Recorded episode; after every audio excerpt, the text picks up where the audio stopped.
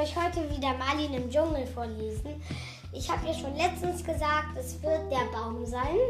Und ich glaube, ich fange einfach mal an und lasst euch nicht so lange warten. Dann lege ich jetzt mal los. Es stürmte so sehr, dass Marlin und Pelle sich an der Hand halten mussten, als sie über die große Wiese gingen.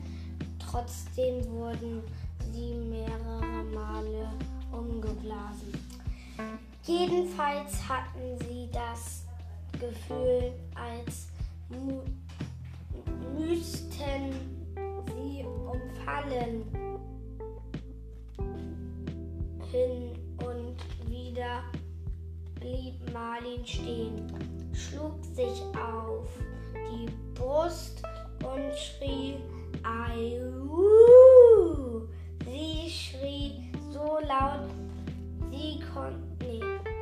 Sie schrie so laut, sie konnte so macht Tarzan. Das sagte sie zu Pelle. Warum fragte Pelle, er muss die Tiere im Dschungel erschrecken, sagte Marlin. Die Sonne schien, es war warm, denn es war Juli. Pelle hatte Papas Strickjacke an. Sie war braun und sah fast aus wie ein Affenfell. Nur deine Ohren sind ein, ein bisschen zu klein, sagte Marlin. Meine Ohren sind fast festgewachsen, sagte Pelle.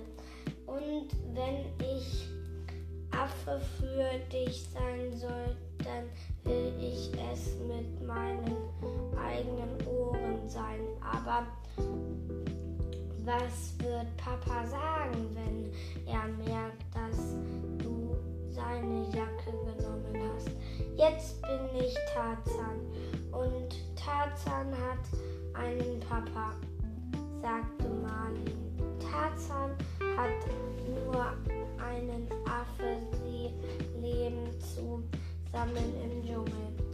Was ist Dschungel? fragte Pelle. Das ist ein riesiger, dichter Wald. Er ist weit weg und da ist es 100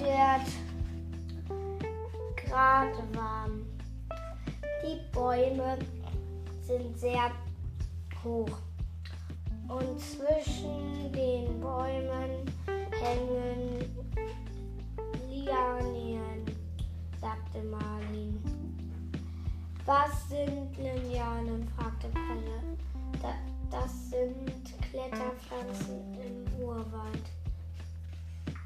Die ranken an den Bäumen hoch, an den Lianen schwingt Tarzan sich von Ast zu Ast. Marlin blieb stehen. Wir müssen ein Seil haben und Bananen, sagte Pelle. Affen essen Bananen. Ich kann die Bananen selbst schälen. Affen können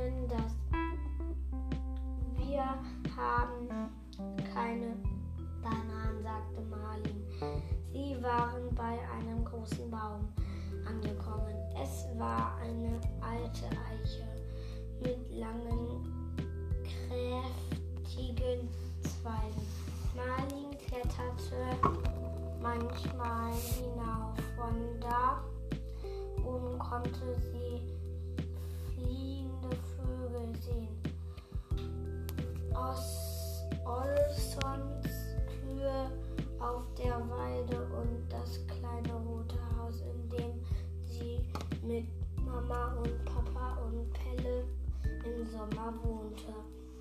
Wenn du auf dem Baum kletterst und dich vor den wilden Tieren versteckst, werf ich mich in den Sturm und hole Bananen und eine Liane,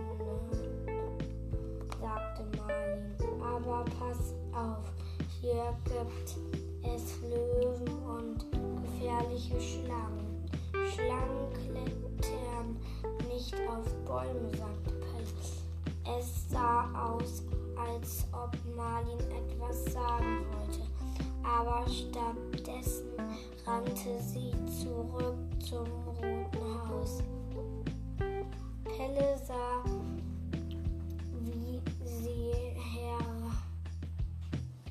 hierhin und dahin schon und sich von Ast zu Ast schwang, obwohl gar keine Bäume da waren.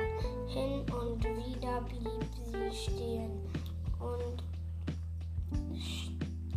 stieß ihren schrecklichen Kriegsruf aus. Pelle seufzte ein bisschen und genannte. Dann kletterte er in die Eiche und setzte sich auf einen Ast. Er steckte den Daumen in den Mund. Immerhin war es noch früh morgen. So, das war's jetzt mit der nächsten Geschichte. Morgen kommt die Hütte. Ähm, darüber könnt ihr euch schon mal freuen. Ähm, ähm, ich ähm, weiß ja nicht, was ich noch sagen soll. Tschüss kann ich euch ja noch sagen. Und ähm, ja, ich hoffe, dass es morgen auch eine gute Geschichte wird wie die. Ähm, ja, bis zum nächsten Mal.